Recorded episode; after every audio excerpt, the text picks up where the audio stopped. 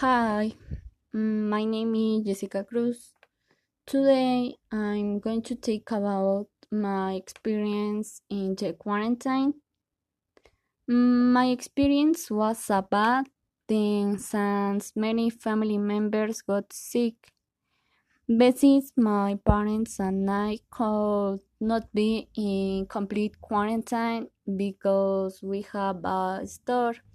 But from this enclosure came good things. For example, I have been exercising every day.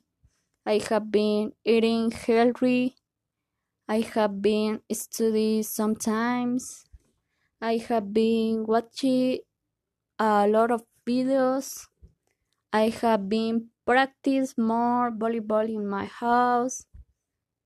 I have been using many applications to communicate. I have been talking to a lot of people um, I haven't seen in a while.